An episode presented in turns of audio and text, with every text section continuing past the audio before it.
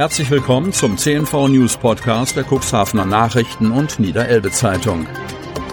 In einer täglichen Zusammenfassung erhalten Sie von Montag bis Samstag die wichtigsten Nachrichten in einem kompakten Format von sechs bis acht Minuten Länge. Am Mikrofon Dieter Büge.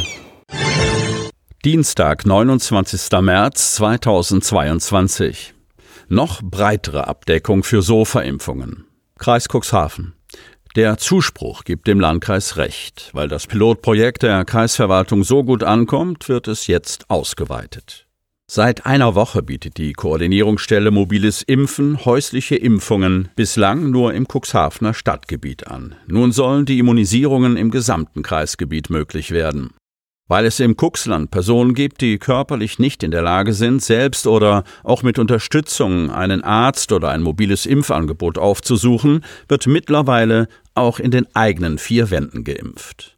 Nach den bisherigen sehr positiven Erfahrungen kann dieses Angebot ab sofort von allen Betroffenen im Kreisgebiet in Anspruch genommen werden, teilt der Landkreis mit. Interessierte melden sich zur häuslichen Impfung über ein Formular auf der Internetseite des Landkreises per Mail oder postalisch an. Unterdessen ist die Inzidenz für die Neuinfektion pro 100.000 Einwohner binnen einer Woche auf 2618,9 Wert vom Freitag 2587,7 gestiegen. Am Montag meldete der Landkreis 841 neue Corona-Fälle. Aktuell befinden sich drei Corona-infizierte Personen auf den Intensivstationen. Ein Patient wird beatmet. Inzidenz geht im Kreis Cuxhaven durch die Decke. Ist das Cuxland auf dem besten Wege, zu einem Corona-Hotspot in Niedersachsen zu werden? Im Umfeld sind wir Rekordhalter, räumt Kirsten von der Lied, Pressesprecherin des Landkreises Cuxhaven, am Montag ein. Zu Wochenbeginn war die 7-Tage-Inzidenz auf einen Wert von 2619 geklettert. Dass es dabei um weitaus mehr als um eine statistische Größe geht, zeigt sich längst im Arbeitsalltag der Verwaltungen. Angesichts emporschnellender Fallzahlen hat man im Kreishaus allein mit der Erfassung von Infektionen alle Hände voll zu tun. Wir sind ja nach wie vor gehalten zu zählen und die Werte an das Robert Koch Institut weiterzugeben, gab Landkreissprecherin Kirsten von der Lied zu bedenken. Soweit wie möglich habe man Abläufe automatisiert, was sich auch im Bürgerdialog niederschlägt. Das Gesundheitsamt hat einen Anrufbeantworter geschaltet und aus Effizienzgründen läuft mehr denn je auf der Online-Schiene. Meldungen über positiv bestätigte PCR-Tests können inzwischen über ein Internetformular auf der Landkreis-Homepage abgesetzt werden. Isolations- oder genesenen Bescheinigungen lassen sich auf gleichem Wege anfordern. Entsprechende Anfragen liefen nicht ins Leere. Man meldete sich in jedem Fall zurück, betonte die Kreissprecherin, bat aber um Verständnis dafür, dass bei der Bearbeitung in Anbetracht der gegenwärtigen Lage ein paar Tage ins Land gehen könnten. Nicht nur, dass das Personaltableau nicht mit den steigenden Inzidenzen Schritt halten konnte. Nach Kriegsausbruch in der Ukraine wurden Bundeswehrangehörige, die im Kreishaus bislang bei der Fallzahlenerfassung aushalfen, in ihre Stützpunkte zurückbeordert. Von ursprünglich zehn Soldatinnen und Soldaten konnten fünf für eine Woche verlängern. Inzwischen soll das Kreishauspersonal wieder auf sich gestellt sein. Es muss zusätzlich der Tatsache ins Gesicht blicken, dass die Pandemie in der eigenen Belegschaft zu wachsenden Lücken führt. Bis in den März hinein waren es gleichbleibend etwa 10 bis 15 Beschäftigte, die infektionsbedingt ausfielen. In der vergangenen Woche sollen es schon mehr als 35 gewesen sein. Engpässe manifestieren sich unter anderem in der Führerscheinstelle, aber auch im Bereich der Schulverwaltung. Aktuell fehlen Leute im Kreisveterinäramt. Es ist aber nicht so, dass wir nicht mehr handlungsfähig wären, betont von der Lied. Aber teilweise sind wir nur eingeschränkt handlungsfähig. N-Ports plant Flüssiggasterminal. Cuxhaven Stade.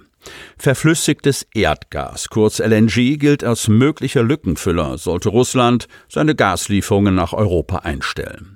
Das Flüssiggas könnte aus den USA oder Katar importiert und per Tankschiff nach Deutschland gebracht werden. Noch fehlt hierzulande jedoch die Hafeninfrastruktur. Das soll sich unter anderem mit einem LNG-Terminal in Stade ändern. Die Pläne dafür liegen auf dem Tisch. Das Antragsverfahren für das Großprojekt soll noch vor Ostern starten. Die Stadt Stade stellt die planungsrechtlichen Weichen. Derzeit sind rund 800 Millionen Euro für das Terminal auf dem Gelände des Chemiekonzerns Dow Chemical einkalkuliert, plus etwa 150 bis 200 Millionen Euro für die öffentlichen Hafenanlagen. Niedersachsen Ports will den Hafen in Nachbarschaft zur Dow bauen. Die planungsrechtlichen Voraussetzungen habe man in den vergangenen Monaten bereits geschaffen, erklärte Pressesprecherin Dörte Schmitz von N-Ports in Oldenburg. Für die Umsetzung des Bauvorhabens ist die N-Ports-Niederlassung in Cuxhaven verantwortlich, von wo aus auch der laufende Betrieb des Industriehafens in Stade gesteuert wird. Seit Jahren fährt Niedersachsen Ports die Strategie der vorausschauenden Planung, insbesondere mit Blick auf die notwendige Energiewende. Wissend, dass Genehmigungsverfahren fachlich und zeitlich sehr aufwendig sind, werden die Planungen von uns frühzeitig durchgeführt. Das ermöglicht eine sofortige Handlungsfähigkeit, wenn der Bedarf da ist. Ähnlich verhält es sich mit der Instandhaltung von Hafenanlagen. Durch dieses Vorgehen sind die Häfen von Niedersachsenports heute in der Lage, mit den plangenehmigten Liegeplätzen 5 bis 7 in Cuxhaven, den Umschlagsanlagen Niedersachsenbrücke und UVG in Wilhelmshaven sowie mit dem Flüssiggasanleger in Stade auf die veränderten Anforderungen sofort reagieren und ein Angebot schaffen zu können, erklärt Enports Geschäftsführer Holger Barnick. Als Investor und späterer Betreiber für die landseitige Anlage des LNG-Terminals tritt die Hanseatic Energy Hub, kurz HEH, auf, eine Kooperation des Gasinfrastrukturbetreibers Flux aus Belgien mit der Partners Group aus der Schweiz und der Hamburger Busgruppe aus dem Bereich Hafen und Logistik. Laut geschäftsführendem Gesellschafter der HEH, Johann Killinger, will das Unternehmen die Antragsunterlagen für das milliardenschwere Projekt zu Ostern einreichen. Zunächst hieß es bis zum Sommer. Aufgrund der veränderten politischen Lage ist der Zeitdruck gewachsen.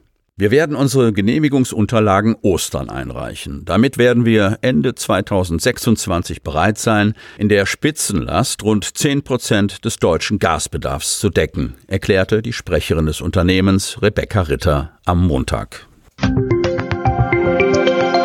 Damit Sie ab sofort keine Podcast-Folge mehr verpassen, benötigen Sie lediglich einen sogenannten Podcatcher. Auf den meisten Smartphones ist dieser bereits vorhanden. Falls nicht, dann suchen Sie ganz einfach in Ihrem App Store nach einem kostenlosen Podcatcher wie zum Beispiel Spotify, Apple Podcast oder AntennaPod. Selbstverständlich können Sie unsere Podcast-Folgen auch direkt über unsere Website unter cnv-medien.de slash podcast anhören. Die hörten den Podcast der CNV Medien, Redaktionsleitung Ulrich Rode und Christoph Käfer. Produktion Rocket Audio Production.